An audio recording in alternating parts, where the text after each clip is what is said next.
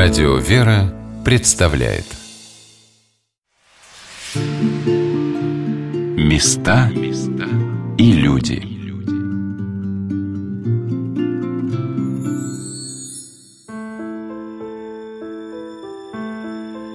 Вы когда-нибудь слышали, как звучит звонница, собранная из стрелянных гильз? Нет? Послушайте –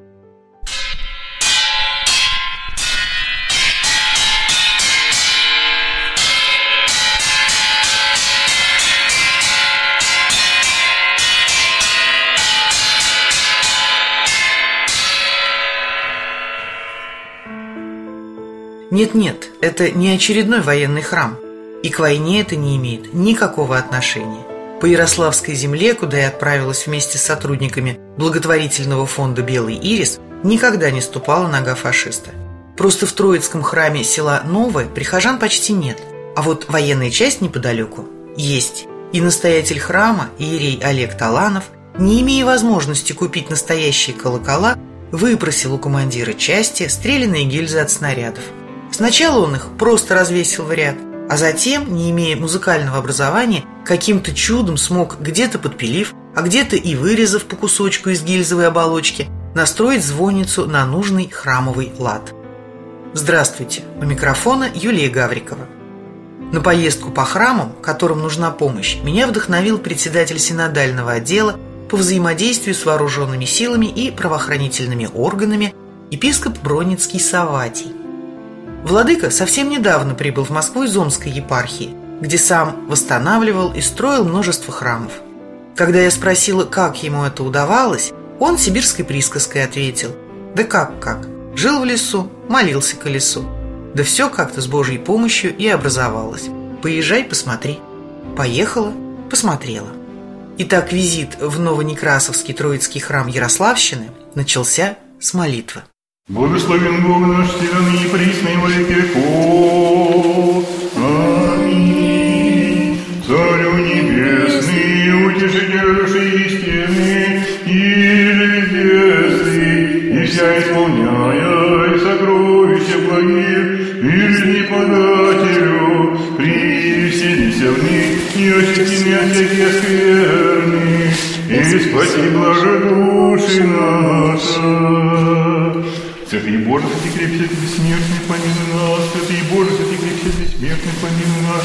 Святый Боже, святый крепкий, бессмертный, помилуй нас. Слава Отцу и Святому Духу, ныне присно во веки веков. Аминь. Пресвятая Троица, помилуй нас, Господи, очисти грехи наши, Владыка, прости беззаконие наше.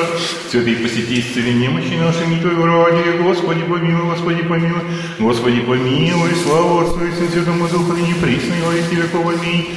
Отче наш, и на небесе, да светится имя Твое, да приедет царствие Твое, да будет воля Твоя, яко на небесе и на земле хлеб наш насущный дашь нам днесь, и остави нам долги наши, которые мы оставляем должником нашим, и не веди нас в искушение, избави нас от лукавого, яко Твое царство и сила и слава, Отца и Сына Святого Духа, не присни во веков. Аминь. Такого количества молящихся, а нас, любопытствующих, было человек двадцать, Стены древнего храма не видели давно. За прошедшее лето настоятель храма Иерей Олег Таланов совершил всего четыре таинства. Слава Богу, все четыре крещения. Дело в том, что село Новое Некрасовского района Ярославской области – классическое русское вымирающее село. Летом сюда худо-бедно приезжает несколько дачников, копают огороды, устраивают пикники, бывает, что и в церковь заглянут. В сослужении у отца Олега всего лишь одна 80-летняя помощница. Она у меня и певчая, она у меня и псаломщица, она у меня уставщик, и она у меня и бухгалтер, ну, бывшая учительница математики. То есть, как бы, Господь ей дал много даров. И она их зря не потратила. Она сначала в свое время в школе отработала, тем более на севере, а в последнее время вот со мной вместе здесь, в этом храме, 20 лет несет послушание. Сам читаю, сам пою, сам кадила подаю. Это тоже как бы это не совсем хорошо. Я даже не знаю, чем я больше была занята во время молитвы, обращением к Господу или разглядыванием храма. Здесь было тепло. То ли от удивительной вековой намоленности – то ли от того, что у Господа есть какие-то свои тайные места, где Он сам отдыхает. Лампы дневного освещения и храмовый запах вернул меня в детство. Уют был, как у бабушки под шубкой. Не помню, чье это выражение, но оно невероятно точно соответствовало моим ощущениям. На стенах не было пустого места от икон и от пустых ризниц. Это была вторая боль батюшки Олега. И вот люди, хищники, пришли, разворовали все. Ну что же, долго они не прожили. Вот эта икона была недавно, ну, скажем так, как, как полгода назад, тоже подарена нашим сельским жителям. Говорит, в доме, говорит, могут украсть. Я говорю, ну и храм, говорят, это ничем не защищен, хотя у нас есть сигнализация, но тем не менее, все равно, ведь э, вору ничто не стоит что-то сломать, чтобы проникнуть. А будем молиться о том, чтобы Господь сохранил. Вот это у нас предел в честь Богородицы Благовещения.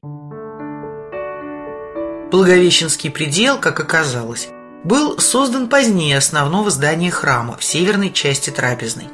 Это слегка нарушает композиционную симметрию постройки, сдвигая ее чуть на север относительно основной оси.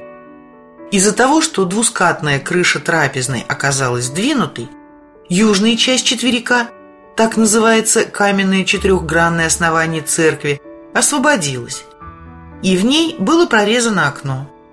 А может быть, именно эта асимметрия дает такой потрясающий домашний уют? Во время постройки нашего храма датируется 1776 годом. До этого каменного храма на этом месте раньше находился храм в честь Божией Матери деревянный. Но с случая как бы э, деревянный храм сгорел, и стали, э, так сказать, сельчане собирать по копеечке со, э, со всего прихода на строительство каменного храма. Как вы видите, что храм был построен для такой местности уникальный, иконостас в стиле барокко, и не, во многих храмах находится на иконостасах э, деревянные фигуры. Очень большая редкость. Но, тем не менее, вот зодчие решили так расписать наш храм и украсить такими фигурами. Второй ярус икон были похищены. Второй ярус икон находился находился вот такими вот, как медальонами между двух ангелов, видите, маленькими. Это находилось тут четыре иконы. Э, приехали мы в храм, окна э, распилены, даже независимо, что и ставни стояли, вынесли даже царские врата, а царские врата были резны такие же, как надвратная э, резьба. Посмотрите, она очень красиво украшена. Хотели вынести икону святителя Николая с правой стороны, посмотрите. Его вытащили из своего места и у алтаря бросили. Почему? Никто не знает. А я так подумал. Святитель, угодник Божий, который не поддался. Ну что, делать нечего, давайте опять собирать по копеечке написали нам, помогли написать э, художники вот эти иконы, вставили. Что делать? Ну, ведь не бросать же храм. Поэтому и до сих пор в этом храме мы совершаем богослужение. И это не единственное чудо, явленное здесь святителем Николаем. Вероятно, сам мир ликийских чудотворец взял шефство над погибающей святыней. В 1997 году получил распределение от нашего архиепископа Владыки Михея быть настоятелем этого храма. Прибыл сюда, принял без описи то, что имею, и получилось так, прошедший в летний храм, на скамеечке увидел, лежат часы, но они не, были не рабочие и не шли. Увидел икону святителя Николая, пропел тропарь. И как э, после этого тропаря часы сами по себе стукнули три раза. Вот и вся история. Нет, батюшка, наша история только начинается. Главное, что нас поразило, это уже упомянутый отцом Олегом барочный иконостас. Он состоит из двух ярусов, каждый из которых завершается мощным карнизом. Верхний ярус над царскими вратами украшают колонны с коринфскими капителями. Это когда верх колонны украшен такими корзиночками с крупными листьями южного дерева аканта – а над жертвенником, вернее над дверями, колонны уже другие. Они называются каннелированные. Это когда вдоль каждой колонны сверху вниз проведены неглубокие желобки. С самого верха иконостаса на прихожан строго смотрят деревянные ангелы. В руках у них репиды. Вы много раз видели эти предметы. Это диски с изображением шестикрылых серафимов, которые прикреплены к длинным рукоятям. Их чинно и бережно во время службы носят и подьяконы, во время выхода архиерея. Венчает эту роскошь иконостас в стиле барокко в маленьком деревенском храме, скульптурные распятия с фигурами Богородицы и апостола Иоанна Богослова. Стены храма удивляют не меньше самого иконостаса. На них, пусть и плохо, но просматриваются росписи, выполненные в академическом стиле – Сюжетные композиции помещены в богато декорированные рамы. Сюжетную основу росписей составляет цикл страстей Христовых, который разворачивается на стенах и достигает своей кульминации в росписях свода. Мне удалось рассмотреть, что на центральном месте, на западной стене, нарисована сцена моления о чаше. Сбоку поцелуй Иуды. И холодок пробежался от картины «Христос перед Каиафой». Почему-то этот сюжет мне всегда напоминает картину «Петр I допрашивает царевича Алексея». Столкновение силы и смирения, осознание за собой истинной правды. Далее логично – увенчание тернием. На южной стене удивительного деревенского храма отречение Петра и предательство Иуды, а на северной – суд Пилата и Христос на суде у Ирода. Цикл страстей Христовых, как и положено ему, достигает в росписях свода. В северном лотке – несение креста, в восточном – распятие, в южном – снятие из креста, а в западном – положение в гроб. Вот здесь очень любопытно решение художника. Сцена распятия нарисованы лишь ангелы над крестом – в качестве же самого распятия используется крест, венчающий иконостас. Между окнами на северной и южной стене четверика помещены изображения святых в полный рост. Но все, абсолютно все находится в ужасающем состоянии. Неужели вся красота может погибнуть? Отец Олег, вы, разумеется, планируете восстановить росписи? Поинтересовалась я. Вы такие вопросы странные задаете. Вы посмотрите сначала, что там творится. И дай Бог нам бы, чтобы восстановили купола, да хотя бы арку. То есть так-то еще храм вроде как бы каменный, но прочный. Но понимаете, если ухода сверху не будет, внутри вообще ничего никогда не будет. Тем более, ведь старая поговорка так, не столько стройся, сколько кройся. Не слышали? Вот услышали первый раз, теперь помните. Насущными делами храма Шаг за шагом сегодня занимаются две хрупкие женщины. Это и есть благотворительный фонд «Белый ирис». Сверху слышались удары молотками по жестяной кровле.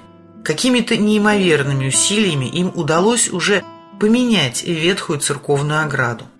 Когда мы расположились для памятной фотографии напротив храма, возмущению руководителя фонда не было предела.